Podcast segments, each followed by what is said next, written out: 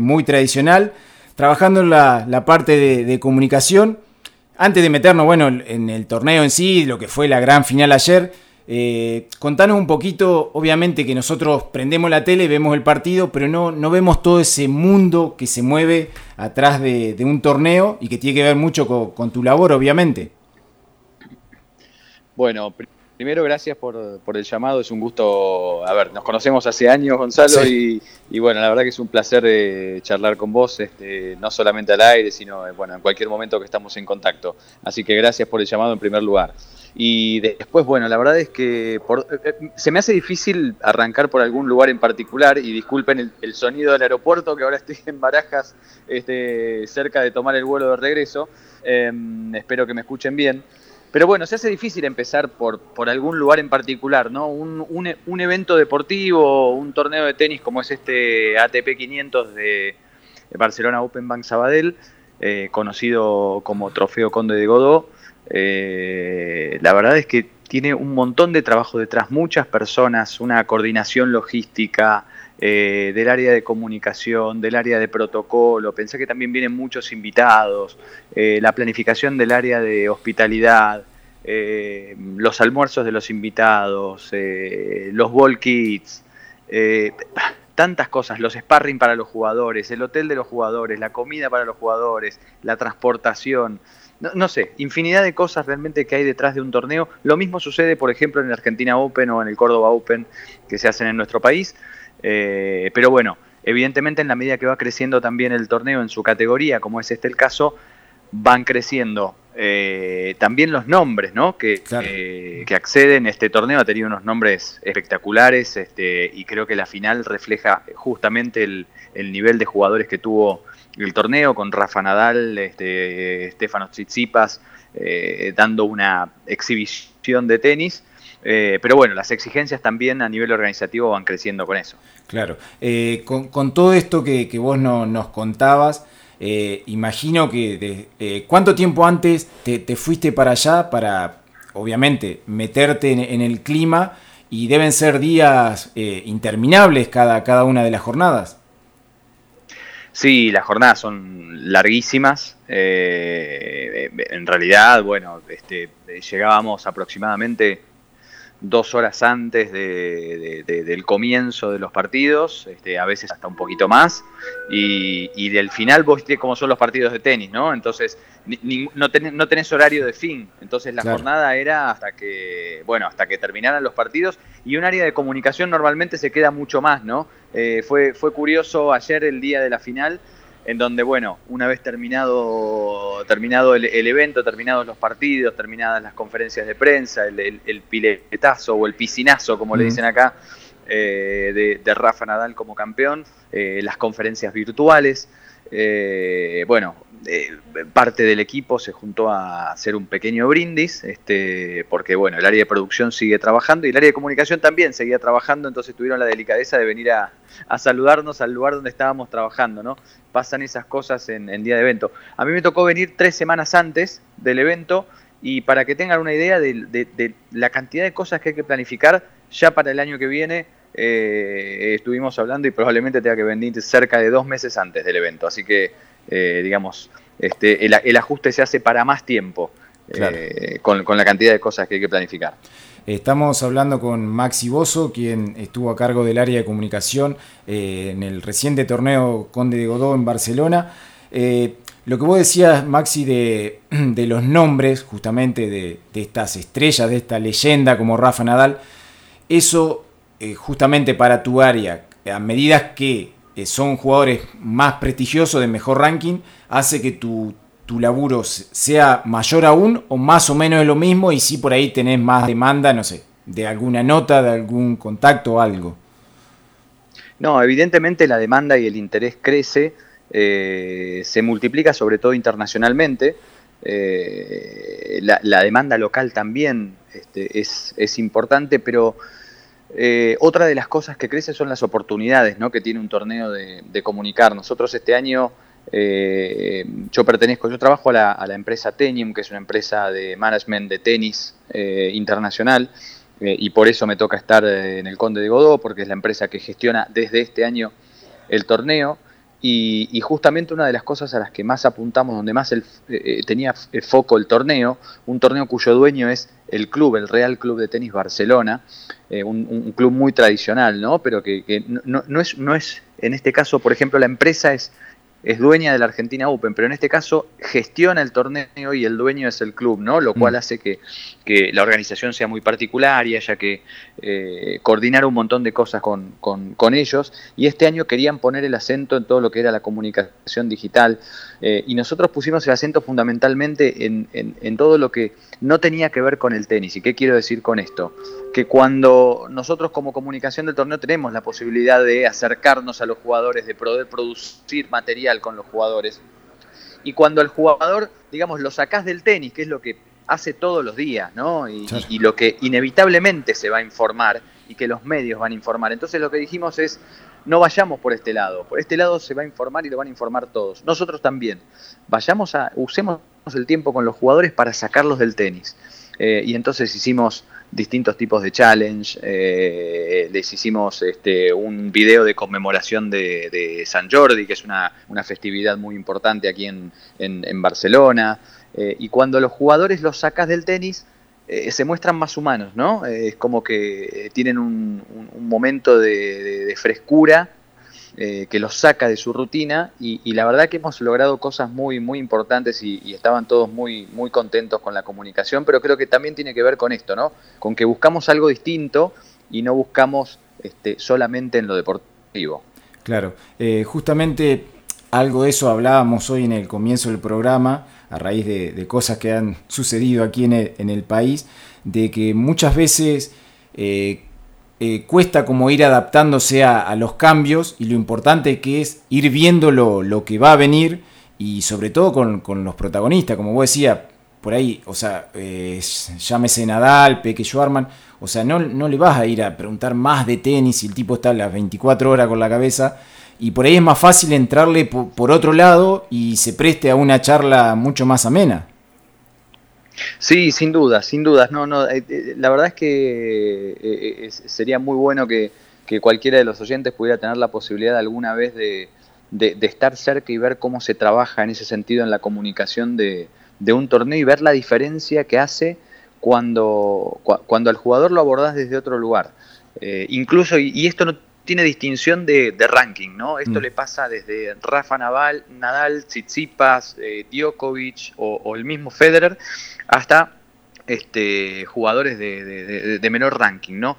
Eh, todos, eh, digamos, a mí, me tocó convivir con ellos en el hotel oficial todas estas últimas semanas eh, o estos últimos días este, con ellos. Y, la verdad es que llevan una rutina muy, muy agobiante. El, el propio Tsitsipas, por ejemplo, no salió una sola vez en el hotel. O sea, no, no, no se lo vio nunca en el hotel. He visto a varios jugadores, lo he visto a Peque Schwarzman varias veces, y sin embargo a Chichipas, que estuvo en el hotel oficial, no se lo vio nunca, no bajó jamás a desayunar, a cenar, a almorzar. Él del hotel iba a entrenar, y de, entrenar al hotel, del hotel a jugar, de jugar al hotel. Eh, y es una vida muy difícil esa. Eh, por supuesto que ganan mucho dinero y tienen grandes posibilidades, pero hay un costado humano que es inevitable de, comprender también y de ver y que cuando uno los tiene cerca también a veces entiende por qué son por ahí personas tan, tan cerradas, ¿no? Están demasiado acostumbrados a vivir una vida que está muy lejos de la que vivimos nosotros y que en ese sentido, creo yo, ninguno de nosotros les envidiaría. Maxi Hernán Figueroa te saluda, ¿cómo va? Maxi. Hola Hernán, un gusto. Igualmente, preguntarte eh, la diferencia que tiene a la hora de la organización un torneo como el Argentina o Córdoba Open que vos nombrabas recién, y en este caso el Conde de Godó, que obviamente hay tenistas con mejor ranking en este último, que a comparación de lo que se realizan acá en el país. Bueno, a ver, esa, esa, es, eh, esa es una de las mayores, sino tal vez la mayor diferencia, ¿no?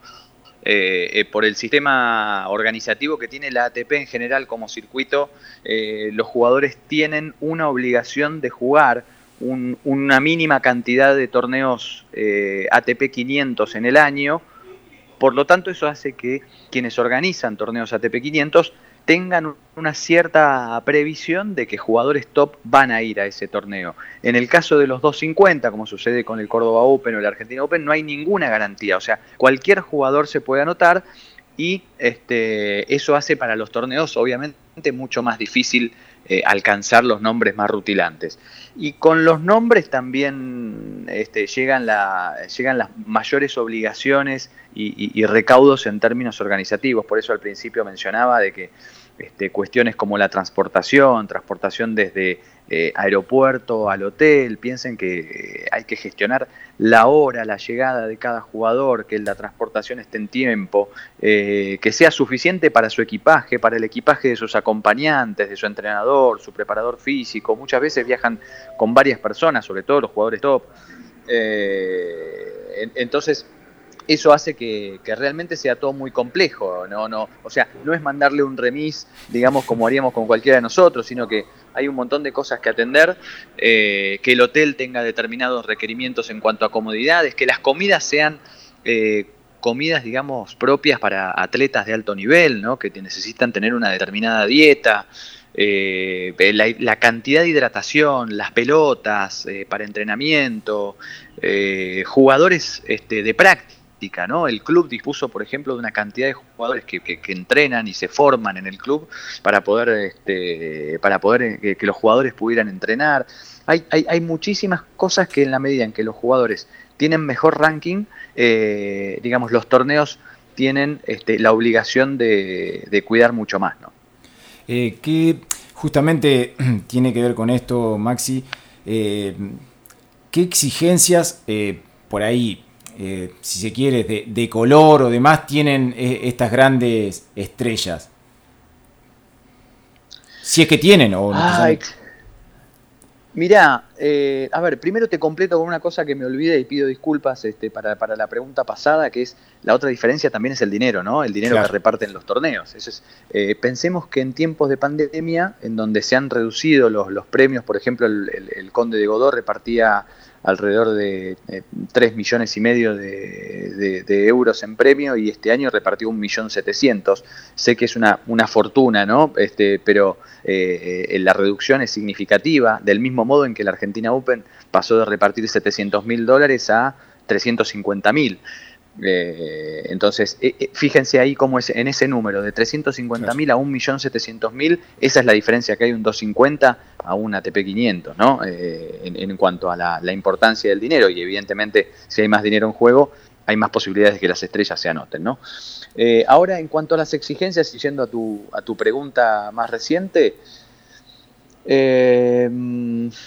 no, no, no tienen los jugadores grandes eh, exigencias. Por ejemplo, un Rafa Nadal, eh, en este caso, como, como conoce, él se formó en el club donde se juega el torneo, eh, él se alojó en un departamento, en una casa este, en la ciudad.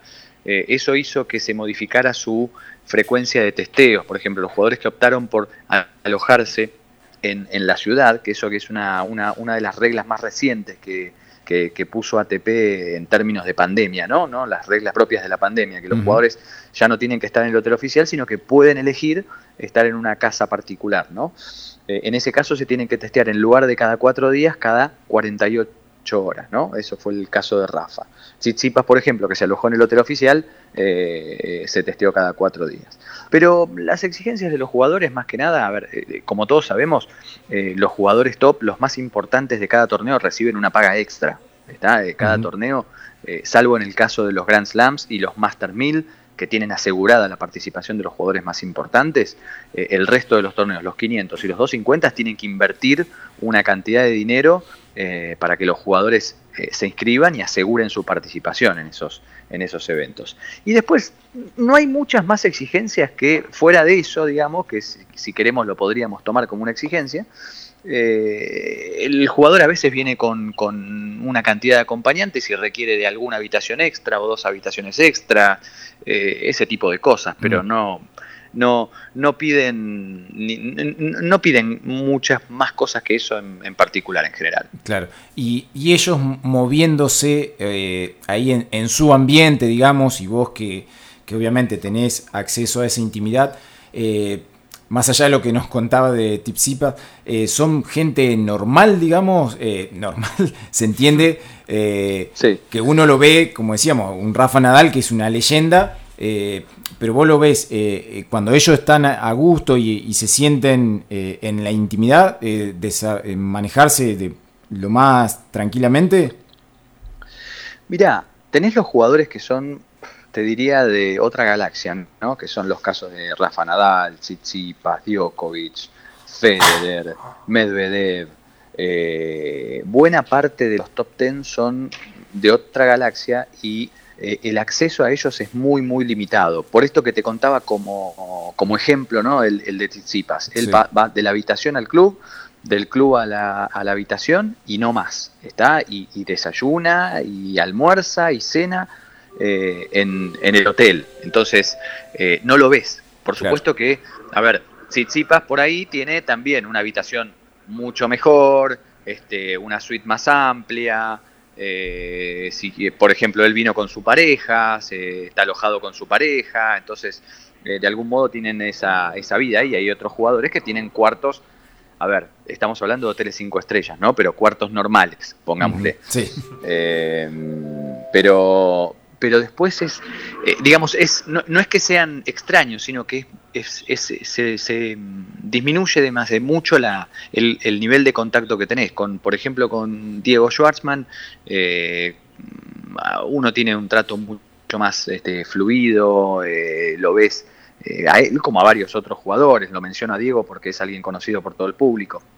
Este, pero varios de los otros jugadores, qué sé yo, Frances Tiafo, que lo, lo vimos también en Argentina, eh, los franceses, Jeremy Jardy, eh, no sé, hay, varios jugadores que si vos los ves por el hotel, en el desayuno te los cruzas todos los días, eh, y la verdad que son gente, sí, normal y corriente, y a los, a los super top no los ves, eso es la diferencia. Claro. como vos contabas, bueno, obviamente desarrollaste tu tarea aquí en, en el ATP, también 250 en Buenos Aires. Y ahora en, España te, tocó eh, en el Conde de Godó y con eh, un, poco de, gente en medio de la pandemia.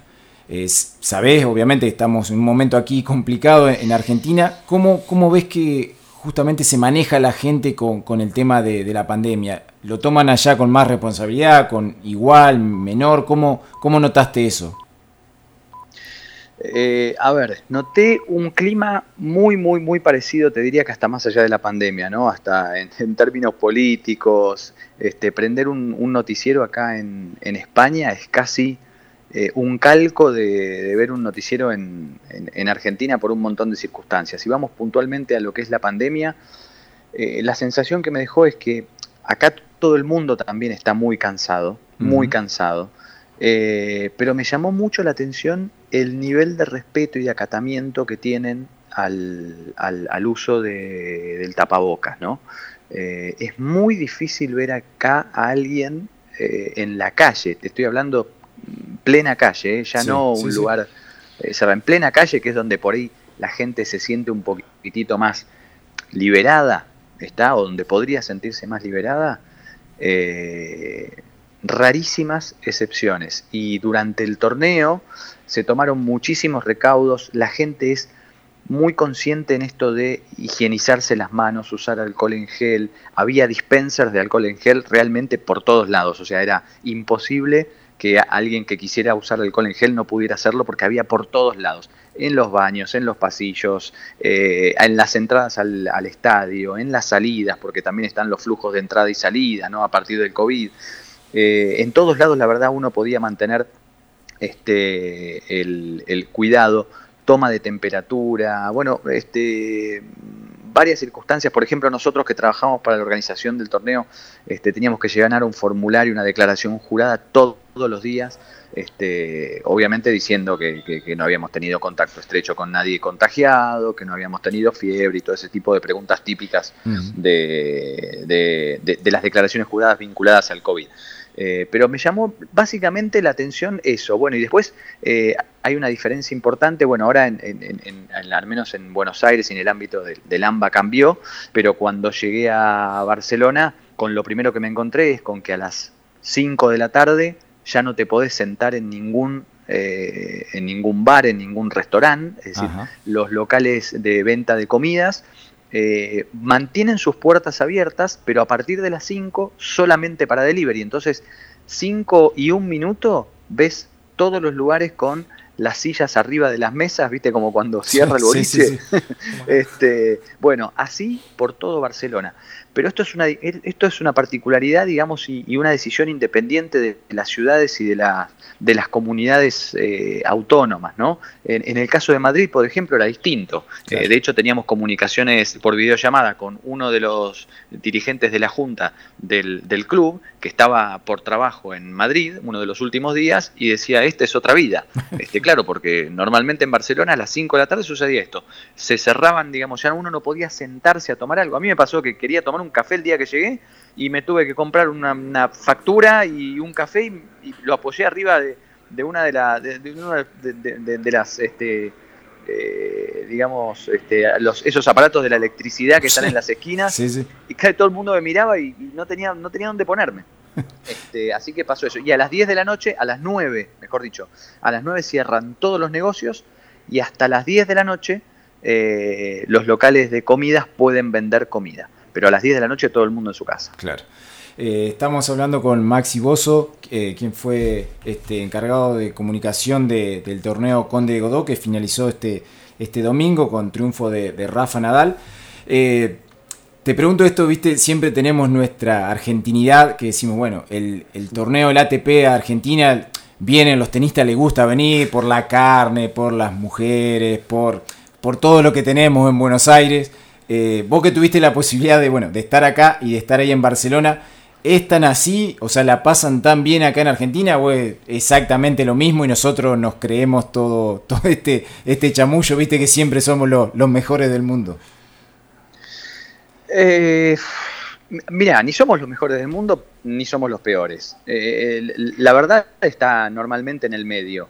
Eh, nosotros organizamos, a ver, también te estoy hablando, es difícil ser objetivo, ¿no? Porque yo trabajo para la Argentina Open, entonces es viste, no, no, quiero engañar a nadie, o sea, mi posición es bastante subjetiva. Igualmente, o sea, esto en eh, general, eh, hace 20 años lo venimos repitiendo, 30, esto, viste, que siempre vienen los tenistas argentinos a Argentina porque la pasan bien. Mirá, eh, Gonzalo, es que hay, hay bastante de cierto en eso. No somos un país poderoso económicamente, no somos un país que le pueda ofrecer a los jugadores hablo del país, digo, en este caso es, una organización privada, ¿no? La del torneo, pero no deja de, estar dentro del contexto de lo que es el, país económicamente hablando. Eh, entonces, a los jugadores no, se les pueden ofrecer grandes cifras, entonces hay que atraerlos por otros lugares, por la comodidad que sienten, la tranquilidad, la posibilidad de estar en un hotel en el centro y poder irse a comer a un lugar que para un extranjero resulta atractivo como Puerto Madero, o muchos de los extranjeros que este, vienen acá y por lo primero que preguntan es, ah, en el caso de Buenos Aires, por, por la zona de Palermo, de restaurantes, que les parece, a todos los extranjeros les parece increíble esa zona. Eh, y sí, yo te diría que tiene mucho que ver eso, porque eh, de otra manera, sin el poder económico, hay otros lugares que, con, el, con el poder del dinero pueden atraer a jugadores. En el caso nuestro es porque el torneo realmente tiene un atractivo y por supuesto que después también hay un apoyo económico, ¿no? Hay un agregado económico. Pero ese agregado económico que le puede dar un torneo en Argentina a un jugador es incomparable con el que le pueden dar en otros lugares del mundo. Entonces, hacer un viaje normalmente largo para la mayoría de los jugadores, que la mayoría de los jugadores no son sudamericanos, eh, hacer un viaje largo desde Europa, desde Estados Unidos, ni hablar cuando vinieron a Argentina casos como el de Nishikori, ¿no? O sea, de un japonés. Eh, venir a Argentina implica que no solamente vienen por el dinero, vienen porque hay algo más que les atrae. Te pongo el caso de Frances Tiafoe, ¿no? No, no es de los jugadores más rutilantes en este momento, este, pero es un jugador atractivo en el circuito a Frances Tiafoe lo, lo, eh, lo, convencieron jugadores argentinos, diciéndole, a él le gusta jugar en polvo de ladrillo, y dijeron, tenés que venir a la gira sudamericana y tenés que venir a Buenos Aires. Y él, de hecho, no fue a Córdoba y vino directamente a Buenos Aires a jugar, este, porque le dijeron, tenés que conocer este torneo. Eh, entonces, fíjate que los mismos jugadores son los que eh, casi sin quererlo hacen promoción del torneo, y eso es porque tiene un valor agregado que no es necesariamente monetario. Claro. Bárbaro. Y otro y otra otra digamos digamos otra de las de las este, digamos de, los datos que te doy es que de algún modo eh, no fui el único argentino que vino a trabajar al Barcelona Open. Eh, de hecho fuimos eh, al menos tres argentinos que estuvimos trabajando en el, en el torneo. una de las personas encargadas de todo lo que fue el servicio a jugadores, que es la misma persona encargada en el Argentina Open, también vino a hacerlo acá a, Barcelona y en el equipo de producción también había otro chico argentino. Eh, no, no, estoy diciendo esto que vinimos nosotros a salvarles el torneo ni a decirles cómo tienen que trabajar, porque acá en el Barcelona Open tienen un equipo de gente fabuloso que pertenece al, club y que trabajan estupendamente bien. Eh, pero bueno, en, esta, en, este, en estos tiempos de globalidad, eh, el, el, capital humano argentino de algún modo es valorado en, en, los hechos, ¿no? Que yo tenga la posibilidad de estar acá es, es valorar algo que en algún momento debo haber hecho bien eh, y que me trajo hasta acá digo no no es es un poco es un poco así pero no no tiene que ver con crearnos ni los mejores ni nada de eso realmente nos integramos un equipo de trabajo que era eminentemente local este, y que nos abrió la puerta y por lo cual también estamos muy agradecidos porque nos han recibido fantásticamente bien y se han abierto a, incorporar, que a veces no es fácil, eh, personas que vienen desde otros lugares este, a, trabajar con ellos y eso a veces puede ser una situación de conflicto y en este caso fue este, todo lo contrario. Bien, Bárbaro Maxi, te hago la, última, pues bueno, está allí esperando ya a su vuelo que lo traiga nuevamente a, Argentina, a reencontrarse con la familia. Eh, aprovechamos que sos parte del ATP de, Argentina eh, y como vos nos contaba, trabajan con antelación. ¿Podemos imaginarnos alguna sorpresa? ¿Nos podés eh, adelantar algo de lo que puede suceder el año que viene en el, en el ATP de Buenos Aires? Eh, ¿Están trabajando por lo menos para intentar algo? Mira, eh, a ver, en cuanto a jugadores te diría que no, porque, a ver, salvo por ahí el caso de Diego Schwartzman, ¿no? Porque Diego es un poco la bandera de los tenistas argentinos hoy día y, no es porque haya nada hablado con él, es porque no nos imaginamos un torneo sin Diego, ¿no? Eh, pero bueno, realmente falta muchísimo y, normalmente los jugadores empiezan a, eh, digamos, empiezan las conversaciones con los jugadores eh, recién a partir de, recién después de Wimbledon. En Wimbledon después de Wimbledon empiezan tímidamente y, ya se aceleran este, a partir del abierto de Estados Unidos, ¿no? Eh, y en tiempos de pandemia eso hace más difícil. Vos pensás que nosotros no pudimos, este año no pudimos confirmar eh, la lista de jugadores eh, hasta poquitas, tres semanas antes, cuatro semanas antes del, del, evento, y es porque el calendario del ATP no estaba definido. Mm. Entonces, mal podíamos asegurar un jugador que no sabía qué calendario iba a tener en su, en su año deportivo. Entonces eso también complejizó eh, las cosas. Lo que sí te puedo decir es que estamos buscando, estamos pensando, ya estamos ideando este, una, una acción que tiene que ver con la historia del torneo, eh, de, no perder esos 21 años ya que lleva el torneo consecutivos y creo que es, eh, no, no, quiero asegurarlo porque, porque me puedo estar olvidando de algo, pero no voy a estar muy lejos de decir que es el único evento internacional de este estilo eh, que lleva 21 años seguidos organizándose en un país tan complejo como la Argentina. Este, creo que el único que lleva tanto tiempo es el abierto de polo, pero bueno, es un, es un evento muy, muy distinto, ¿no? En, sus características, es eminentemente nuestro. El, el, Argentina Open de tenis convoca figuras internacionales que requieren de un montón de cuestiones y de inversiones que hacen que la verdad, un torneo internacional del circuito internacional que lleve 21 años es un logro que a nosotros nos enorgullece. Y lo que queremos justamente es eh, darle más fuerza a esa historia, viene por el lado de, este, digamos, de, las figuras, de, recuperar un poco parte de... Eh, tiene que ver con una idea de museo y, por ese estilo. Pero bueno, todavía estamos este, pensándolo y armándolo.